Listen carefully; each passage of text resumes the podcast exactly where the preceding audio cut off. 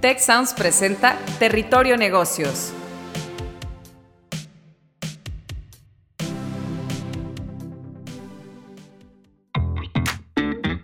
Ahora entramos a Territorio Negocios. Un espacio de diálogo y reflexión sobre las nuevas tendencias y transformaciones de los negocios en México, América Latina y el mundo.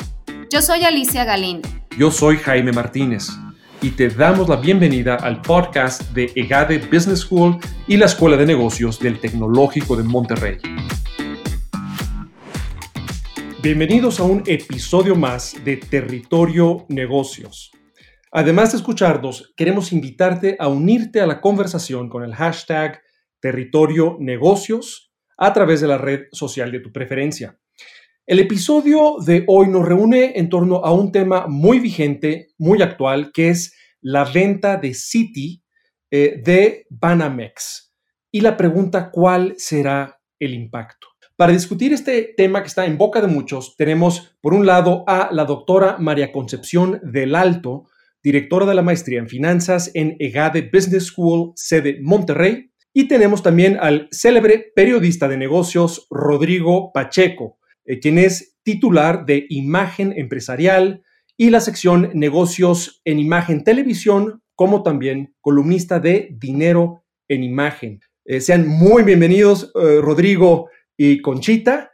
Y yo soy su anfitrión, Jaime Martínez, decano regional en la Ciudad de México de la Escuela de Negocios del Tecnológico de Monterrey. Nuevamente, qué gusto tenerlos con nosotros.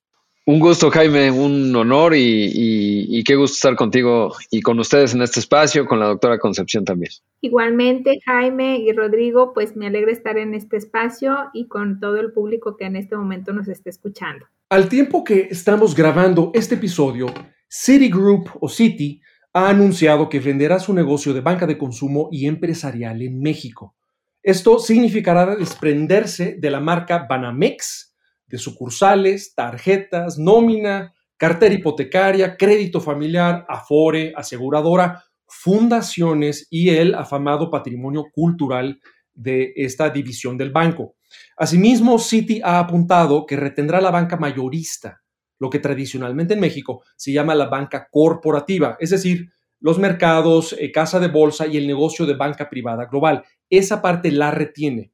Esta decisión de desprenderse de esta otra sección, la de banca de consumo, obedece a la intención de Citi de centrar su negocio en la riqueza global, así como en los pagos y préstamos, y en una presencia minorista específica en Estados Unidos. Pero por supuesto, la eh, mayoría de las preguntas giran en torno a las implicaciones de esta decisión sobre México, sobre el panorama propio del país, sobre todos los que somos o pudiéramos ser tarjetavientes o cuentavientes de este eh, banco, ¿Y qué nos dice esto también eh, sobre las transformaciones mismas y los retos y desafíos que está enfrentando el sector bancario y financiero? Conchita y Rodrigo, ¿qué nos dice este anuncio sobre la confianza de los bancos e inversionistas extranjeros sobre el futuro de México? Pues, estimado Jaime, pienso que se trata, digamos, de un anuncio que sin duda tiene una lógica de negocio, una lógica corporativa dentro de una estrategia de, de Citi eh, que definió cuando entró en marzo del año pasado su presidenta. Pero justamente retomando el primer mensaje que dio ella hacia México, eh, pues ella decía que nuestro país tenía que construir un ambiente de confianza. Lo dijo en el mensaje de la reunión de consejeros exactamente eh, hace 10 meses y pues un par de semanas era un 3 o 4 de marzo, y también lo dijo Valentín Díaz Morodo, que es el presidente del Consejo de Administración de City Banamex.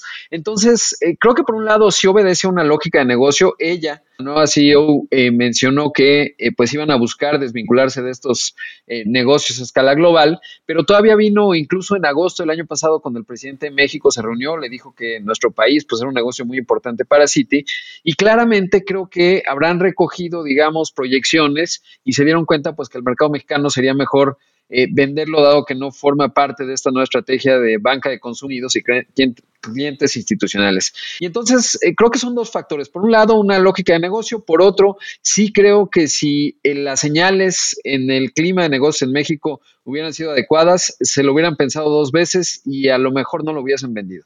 Bueno, porque finalmente no hay que olvidar que la adquisición de City a Banamex fue hace ya muchos años y en ese tiempo pues no se desprendieron o decidieron no hacerlo, eh, sino hasta mucho tiempo después.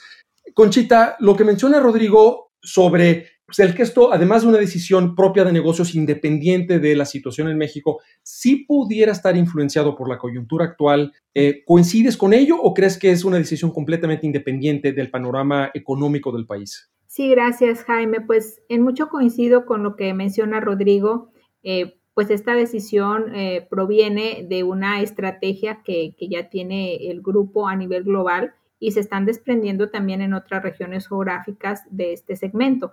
Entonces va muy en línea con su estrategia de negocio, pero pues también como, como menciona, pues está la parte de, de lo que, de lo que estamos mandando como mensaje a nivel de, del ambiente, ¿no? Del ambiente que se ve en torno en, en el entorno de negocios y, bueno, pues yo creo que, que sí se da esa combinación, aunque yo también eh, veo que ellos no, no tuvieron como que como el entendimiento del mercado mexicano o tal vez no, no lograron hacer las inversiones suficientes pues para, para hacer más rentable este segmento de negocio. Entonces sí, sí considero que, que descuidaron en parte este, este, pues este segmento y, pues se ve claramente en la pérdida que tuvieron en, la participación de mercado de, créditos a empresas, por ejemplo, desde que lo compraron a la fecha.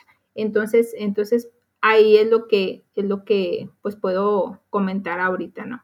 Sí, pudiera haber elementos de que la misma decisión o indecisión con respecto a inyectar los recursos suficientes para seguir creciendo y apuntalando la presencia del banco de Citi en el sector de banca de consumo se volvió una especie de profecía autocumplida. Em, ahora, una pregunta que tenemos en la audiencia es, ¿cómo creen que quede el sistema bancario mexicano con esta venta? Em, o posiblemente con la salida, si es que no hubiera un, un postor. Eh, comenzamos contigo, Conchita. ¿Cómo ves tú el sistema bancario mexicano impactado por esta, por esta venta? Y después nos pasamos contigo, Rodrigo. Bueno, pues mira, ya tenemos una concentración de la banca, sí, que se da en los principales jugadores. Ahorita se habla mucho de que el que pudiera entrar es, Santander, sí, es uno de los jugadores que más se, menciona en el entorno, porque hace sentido con su estrategia de negocio. Y bueno, pues eh, creo que por la parte de, lo que es el, el, instituto de, de, lo que es la competencia, eh, pues a lo mejor pudieran validarlo, dado que, que lo que es el, sumado, el, negocio de Banamex y, de, y, de, y de Santander, pues eh, estaríamos hablando que, alcanzaría el nivel de lo que es BBVA. Pero, eh, pero pues también estaría más concentrada la banca, ¿no? Entonces yo eso lo veo como, pues, como un área de, de oportunidad que, que, está, que está ya en este momento eh, vista desde, desde el exterior, entonces eh, no, está, no está abonando a tener un, sistema bancario más diversificado, pero sí, sí creo que, esto no tendría más repercusión en el entorno de, la, de la estabilidad del sistema y no tendría una afectación, en mi opinión, negativa, ¿no? Solamente pues, pues ver quién estaría entrando a, comprar eh, pues estos activos. Em, en, tu respuesta, Conchita, creo que hay un submensaje y es que no hay de qué preocuparse. Rodrigo, ¿tú compartes esta impresión de que al final no sería un, un evento que desestabilice o fragilice el sistema bancario mexicano? Sí, coincido totalmente, sobre todo porque cuando vemos eh, la capitalización que tiene el banco, está en arriba del 17%, por encima de lo que requieren las autoridades. La banca en México a lo largo del siglo XXI me parece que ha estado eh, bien regulada, si bien eh, desde el punto de vista burocrático, la Comisión Bancaria de Valores, con toda la austeridad y tal, ha perdido mucho talento, pero sigue siendo una entidad que ha mantenido, digamos, los estándares de regulación. Recuerdo muy bien la crisis 2008-2009 Ahora justo estaba leyendo y retomando eh, como parte de, pues, las reflexiones en estas semanas el libro de Henry Paulson, que era el secretario del Tesoro de Estados Unidos en, tiempos de Bush. A él explota la crisis financiera 2008-2009 y yo ya no lo recordaba, pero en noviembre estuvo a punto de, quebrar el Citi eh, tuvieron que rescatarlo, básicamente inyectarle dinero y tal. Y en ese entonces la banca mexicana eh, pasó con colores brillantes, diría, o con buenas calificaciones aquella crisis, mientras que los bancos estadounidenses parecía que estaban repitiendo en parte lo que en México había ocurrido en la crisis del 94-95. Entonces, eh, simplemente para decir que la banca mexicana está muy sólida y me parece que atraviesa por otra coyuntura que habla también mucho del potencial del sector financiero en México y es la revolución fintech, que no la podemos quitar del escenario. En los últimos 12 meses hemos visto varias eh, fintechs que han logrado evaluaciones de más de mil millones de dólares, estos famosos unicornios, ¿Por qué? Porque mucho capital de riesgo está viendo un enorme potencial y ahí está el reto de la banca en México, la transformación hacia la tecnología de los grandes bancos. Algunos lo han hecho de manera exitosa, otros no tanto, pero diría que en términos de capitalización y morosidad, eh, es eh, Citibanamex y en general la banca en México, pues se encuentra en niveles envidiables, sobre todo si consideramos otras geografías, pensemos Turquía, Argentina, etcétera. Ahora, ha habido mucha discusión en medios de comunicación sobre quién pudiera comprar o interesarse por esta división de Citibanamex. Por un lado, hemos escuchado de Santander, em, de otros posibles bancos, también del propio Ricardo Salinas Pliego, expresando un interés, eh, como también de los empresarios por la 4T, un grupo de empresarios en el norte del país, eh, de Imbursa, ¿no? a través de Carlos Slim. ¿Qué condiciones creen que el gobierno y los reguladores, y aquí estoy pensando concretamente en la COFESE, la Comisión Federal de Competencia Económica, qué condiciones creen que pongan el gobierno y los reguladores a quien desee comprar esta división de Citibanamex?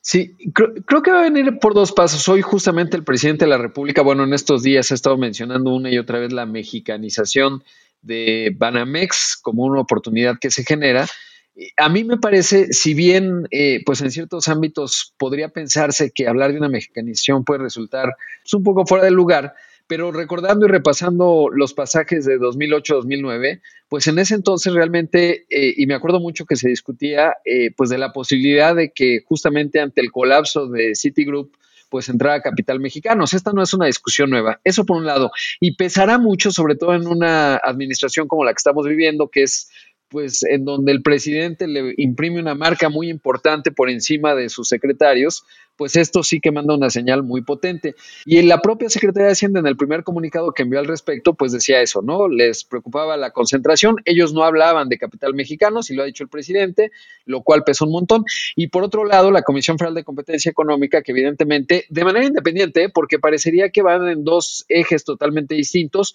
bien por la autonomía de la COFESE, mal porque a veces se requiere cierta coordinación y criterios unificados, cosa que no digamos que a la COFE se la dejan un poco abandonada. Y en ese sentido, pues creo que sí vamos a ver una, una posibilidad de varios, varios tipos de entendimientos de empresarios de capital mexicano.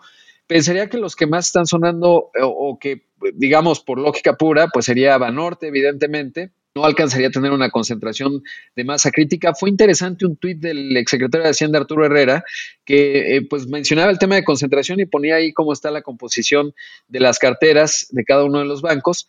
Eh, y bueno, pues Banorte, digamos que se alcanza ese umbral. Eh, obviamente, Inbursa de Carlos Slim, habría que ver si la audacia de Ricardo Salinas Pliego le ayuda, aunque en la parte de financiamiento creo que lo tendría complicado. Y no veo que ninguno de los probables jugadores pudiese hacerlo sin recurrir al mercado nacional en términos bursátiles y levantar capital afuera. Y en ese contexto, eh, digamos que Ricardo Sánchez Pliego me genera un poco más de dudas de que lo pueda lograr. Finalmente, eh, pues tiene muchos negocios, pero en varios de ellos está apalancado, entonces necesitaría buscar ahí financiamiento, pero sí vería que se va a inclinar muy fuerte, obviamente, por capital mexicano. Me parece relativamente remoto que con las ondas de la presidencia pudiese generar el suficiente internacional, sobre todo en un escenario donde vamos hacia tasas, altas tasas, y esto está cambiando el, panorama y las reglas del juego. Conchita, em, pues Rodrigo acaba de hablarnos de, varios elementos y él de alguna manera está haciendo sus apuestas. Si tú tuvieras que apostar sobre eh, quién podría comprar eh, Banamex, si fuera alguien nacional o extranjero, em, ¿qué te dice tu intuición financiera? Sí, eh, ahorita les comentaba de que se menciona Santander como uno de los posibles candidatos, pero yo veo ahí un punto, un punto negativo como el hecho de que se concentraría la participación española en la banca mexicana, ya teniendo a, a BBVA en el primer lugar y bueno, pues sería segundo lugar Santander con más Banamex, Entonces se me hace muy arriesgado como que el presidente o, el gobierno estuviera dando visto bueno a eso, ¿no? Dado también las señales que ha estado mandando, eh, los constantes, pues ahí eh, roces que se ha tenido con el gobierno español. Entonces por ese lado me, me surge como cierta, eh, pues cierta, pues por así decirlo, cuidado de que pudiera ser un Santander. También hay que considerar, en mi opinión, a los bancos brasileños que son muy fuertes y que pues no olvidemos que, el mercado mexicano es muy, muy interesante por el tamaño de población que tenemos, sí, por el área de oportunidad que hay. Eh, un punto que hay que considerar es que pues somos uno de los mercados que tiene el mayor margen de intermediación, entonces pues para lo que es el, segmento de, banca de consumo eso es algo muy, muy atractivo. Y bueno, pues eh, creo que Banamex no lo supo aprovechar, pero pues otros bancos que sí están con, con toda la disposición de, de, invertir, de darle la vuelta, de, de pues eh, meter más eh, recursos a todo lo que es la tecnología y que, y que bueno, pues no, no lo hizo Banamex, entonces le puedan sacar una buena rentabilidad. Entonces yo creo que pueden ahí surgir candidatos de, de, otros, de otros mercados y, pues sí, sí lo veo, eh, en mi opinión, complicado que pudiera ser eh, un banco mexicano, a excepción de que fuera Banorte, como dijo ahorita Rodrigo, o que fuera Carlos Slim a través de Inbursa, ¿no? Pero pues por ahí no, en mi opinión, yo no veo muy viable a Ricardo Salinas, Diego y a pues al grupo de, empresarios por la cuarta T, ¿no? Entonces, eh, eso es lo que podría complementar. Conchita, eh, ¿tú consideras que los actuales clientes de Citibanamex tienen algo de qué preocuparse o crees que van a ser negativamente afectados de alguna manera por este anuncio? No, para nada. Sí, esto es simplemente, pues va, va, va, a cambiar el, va a cambiar el dueño. Entonces nosotros como cuentavientes o usuarios de la banca, ya sea un crédito bancario, un crédito automotriz, una tarjeta de crédito, una inversión eh, que tengamos en, este segmento. O, tu cuenta, tu cuenta de ahorro para el retiro, ¿no? Eh, sí, también no, no le veo ya ninguna complicación, simplemente pues se cambia de, dueño, pero pues se van a seguir manteniendo eh, todo lo que es la operación normal. Eh, de eso yo no le veo ningún, ningún nivel de complicación, dada la solvencia y solidez que tiene el, el, banco. Entonces, por este lado no hay ningún problema. entonces, todos los usuarios no tenemos de qué de qué preocuparnos, tenemos que seguir pagando los créditos, en caso de que así lo tengamos, pues simplemente a la, a, la empresa que ahorita vaya a ser la dueña o la institución que vaya a ser la dueña, perdón. Y, y bueno, pues también para lo que es nuestro fondo para el retiro, ¿verdad? Porque también ese es, ese es un, un segmento muy importante que, que también pues se tiene que analizar, ¿no? Bueno, eso, eso debe dejar tranquilos a muchos de nuestros escuchas.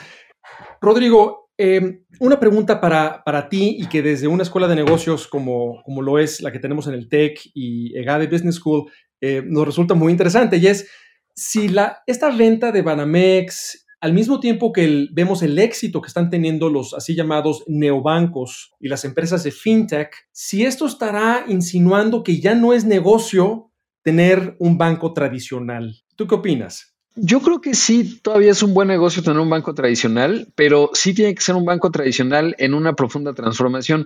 La verdad, el ejemplo de BBVA, lo que ha estado haciendo en una transformación además surgida desde México, me parece que pues ha puesto todo un estándar a la banca, sobre todo porque en algún momento he pensado que eh, BBVA es la fintech más grande que hoy tiene México, sobre todo porque ha logrado captar pues, en muy poco tiempo eh, más de 10 millones de, usuarios electrónicos, es decir, que ya no van ni tienen nada que ver con la banca. Entonces sí creo que es posible la transformación, pero sí creo que el futuro de la banca sin esa transformación realmente se antoja muy remoto. Y creo que ahí vamos a ver en los siguientes cinco años probablemente, pues cómo algunos bancos empiezan a perder preeminencia. No que, digamos, vayan a colapsar ni mucho menos, por lo que ya decíamos, hay una buena regulación, se mantienen índices de capitalización, hay alertas tempranas, etcétera. Digamos que esa lección la aprendimos desde el 495, pero sí creo que hay bancos que no lo van a lograr porque no es sencillo el, tema de los legacies, los sistemas y los hilos con los que trabajan muchos bancos tradicionales en México versus la agilidad que puede tener, por ejemplo, un Nubank, ¿no? O nuevas metodologías incluso en la evaluación de riesgo para otorgar créditos como confío en la banca empresarial o para pequeñas empresas, que todavía es muy pequeño, pero que finalmente eh, pues ya empiezan a dar visos de lo que está sacudiendo a la banca y que es uno de los sectores que no solo en México, sino a nivel mundial, pues se está transformando rápidamente y parecería por el capital que se le ha invertido que esto inevitablemente va a ocurrir. Eh, y es interesante que eh, tocas el tema de BBVA como el ejemplo de una organización que no solamente se queda en la transformación digital, y creo que este es un banco en particular que ha hecho, ha tenido grandes avances en su digitalización, sino que también eh, conecta la transformación digital con esa transformación en procesos, en cultura organizacional, en entendimiento del negocio y de, y de los modelos, que es finalmente también de lo que tiene que ir apalancada esa transformación, una cosa nutriendo a la otra en una especie de círculo virtuoso. Eh, Conchita, desde tu punto de vista, ¿no? En EGADE Business School, ¿qué, ¿qué, opinas de esta competencia entre la banca tradicional y estos nuevos actores que, he mencionado? Eh, ¿Crees que la banca, en el caso de México o en el caso internacional, logrará en la mayoría de los casos sí transformarse o veremos consolidación en el propio sector bancario, la desaparición de actores tradicionales? ¿Qué tan catastrófico crees que pueda ser esa evolución para la banca tradicional? Pues sí, definitivamente coincido con lo que menciona ahorita Rodrigo. O sea, una banca que no lleve a cabo un proceso de transformación digital y que meta procesos innovadores, eh, eh, pues sí, la va a tener más difícil y probablemente pueda llegar a desaparecer. Entonces, es algo que, que se requiere para poder enfrentar la competencia y no nada más de, de otros bancos, ¿no? Sino de, de, otros jugadores en el mercado. Eh, por ejemplo, Liverpool, ¿no? Que, que, es un jugador muy importante en tarjetas de crédito, ¿no? Eh, ahorita está dentro de los primeros cuatro emisores de tarjetas de crédito. Entonces, pues es una competencia que tú antes no veías venir. Oye, una tienda departamental, o sea, pues no, ¿de dónde? ¿Cómo? Bueno, ya tienes una tarjeta de crédito que, que es muy abierta para, para, todo lo que la quieras usar, ¿no? Entonces, eh, eh, ahí, ahí hay, un, hay, hay un tipo de, de, competencia a la que se están enfrentando y eso se, se, vuelve pues mucho más complicado en el sistema bancario. Entonces, pues para una banca tradicional es algo muy retador y, y si, no se, y, se, y, si no se involucran en este proceso de innovación, pues sí, sí va a ser muy difícil su permanencia. Otro ejemplo eh, que, que, tenemos, a mí me gusta mucho también el caso de, de Banregio, ¿no? Un banco que es relativamente pequeño comparado contra, bueno, BBVA, Santander o Banorte, pero que ha hecho muy bien su proceso de, de lo que es innovación, ¿no? Entonces tienen ahí un, una banca digital que es a través de Hey, por ejemplo, donde, donde bueno, pues eh, han, hecho, han hecho muy buen, muy buen trabajo y también, este, eh, a pesar de no ser de ese tamaño como mencionaba, sí, siempre están innovando en, en tema de, de procesos y, y, bueno, pues eso eso le, ha ayudado mucho a la empresa, es un, es un banco, perdón, al, banco es muy sólido, eh, con, con, muy buenos números y, y, bueno, pues detrás está todo ese proceso de, de innovación. Entonces, sí, sí veo muy retador a, a, un banco tradicional que no se involucre en este, en este, en este proceso, ¿no? Y que, y que bueno, pues eh, en el futuro vemos que avanza muy rápido eh, esta dinámica y, y, bueno, pues la competencia es cada vez más fuerte con jugadores que, que, van entrando como los que mencionaban ahorita. Entonces sí, sí, sí es algo que se debe considerar en, en este tipo de, de, jugadores, ¿no? Esa, esa advertencia que, que, haces, eh, Conchita, conecta con la última pregunta que quisiera hacerles. Eh, si te parece bien, Conchita, comenzando contigo y ya cerrando nuestro otro invitado, y es qué lecciones nos puede dejar esta situación con Citibanamex, ya sea para la propia banca, que ustedes ya han tocado varias de estas lecciones, o para el sector empresarial en general. ¿Qué lecciones nos deja esta situación con Citibanamex? Este, vamos contigo, Conchita. Bueno, pues una de las más importantes que, que yo veo es la definición de, de, de, la estrategia, ¿no? O sea, hacia dónde te vas a dirigir como, como negocio, ¿sí? Eh, ¿Dónde está tu rentabilidad? Y, ser muy, muy disciplinados en, el manejo de esa estrategia, pero al mismo tiempo, bueno, pues estar, estar viendo todo lo que en tu entorno pudiera, pudiera afectar eh, y que pudiera poner en, no sé, en algún riesgo algo de lo que tú, de lo que tú tengas eh, trabajado.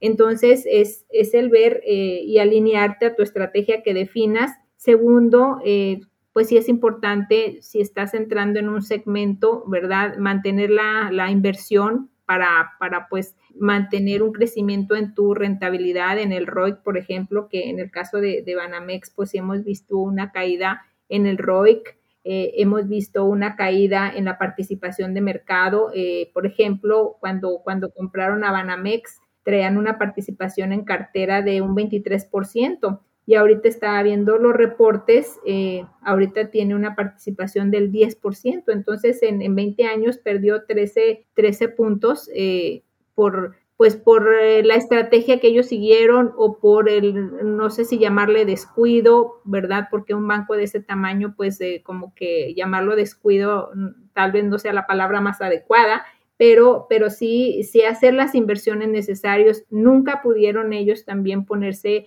ponerse en, en la punta como BBVA en tema de tecnología, siempre, siempre fue, fue un punto en el que ellos no, no pudieron eh, pues sí, ponerse en, primera línea. Entonces a ellos siento que, es muy importante para los negocios mantener las inversiones, inversiones que sean estratégicas, inversiones que te den rentabilidad y que, y que bueno, pues eso, eso va, a redefinir mucho tu futuro, este, en donde te quieras, eh, a donde te quieras eh, enfocar y, permanecer, ¿verdad? Pero sí, pues aquí hay mucho de tema de, de estrategia, y, bueno, pues en, en, este segmento, pues ahorita ellos están buscando irse por la parte que les es más rentable, que es todo el segmento institucional. Entonces, es lo que, es lo que podría comentarte, Jaime. Y, y, habría, y habría ahí quizás el señalamiento de que si bien ha habido pues, críticas y polémicas sobre esta decisión por Citi, pues también por parte de su CEO refleja una cierta audacia y una claridad que quizás no se tuvo antes, pero ahora con la información que se tiene, pues ya significa, oye, nos vamos a concentrar en lo nuestro y vamos a deshacernos de todo aquello que nos distraiga. Eh, Rodrigo, ¿qué, otras lecciones, además de las que menciona Conchita o que pudieras agregar a las que ella ya describe, pudiera la audiencia llevarse eh, para el sector empresarial? Agregaré una, lección ah, desde la óptica de país y lo pienso desde la siguiente manera. Por un lado, evidentemente hay un clima de negocios que pudiera ser de México un país eh, que estuviese creciendo a una tasa mucho más acelerada. Si bien cuando reviso, digamos, el escenario global de países emergentes grandes, tampoco es que encuentro tantos Méxicos. Eh, pienso y repito el caso de Turquía, un país que también es bisagra entre Asia y Europa, un país de manufactura, pero que desde el punto de vista de su política monetaria pues ha sido un desastre fiscal y ahí México destaca por tener una banca central muy sólida o eh, incluso Argentina, bueno, ya ni hablamos, una inflación de más del 50%, Brasil que apenas empieza a consolidar su banca central y ahí México pues una gran ventaja, pero que no acabamos de explotar todo nuestro potencial por un mal clima de negocios que nos va haciendo irrelevantes eh, o corremos el riesgo más bien de hacernos irrelevantes entre las grandes corporaciones a nivel global, no por las corporaciones en sí mismas, sino por lo que eso significa en términos de generación de empleo y de generación de valor en la economía. Por otro lado, no podemos evitar pensar que en algún momento Manuel Medina Mora pues era, eh, función, se sonó, digamos, para sustituir a Bikram Pandit, eh, como CEO, fue el presidente de la banca de consumo, lo hicieron presidente dentro de Citigroup para evitar que al no ser CEO se fuera, pero que ese liderazgo mexicano, esa capacidad de hacer banca que había impresionado tanto a los estadounidenses, se vino a tierra con el fraude de oceanografía. ¿Se acuerdan? Ahí Citigroup tuvo que hacer un, eh, en Investor Relations, pues decir, pues perdimos dinero por un fraude en México y a partir de ahí se empezó a desdibujar el management mexicano, digamos, el liderazgo mexicano ejecutivo. Y eso nos habla justo de lo que tenemos que construir como país, que es pues tener negocios claros, reglas claras, Estado de Derecho, hacer las cosas bien por otro lado y tener un buen eh, ambiente de negocios. Diría que esa es una lección como país.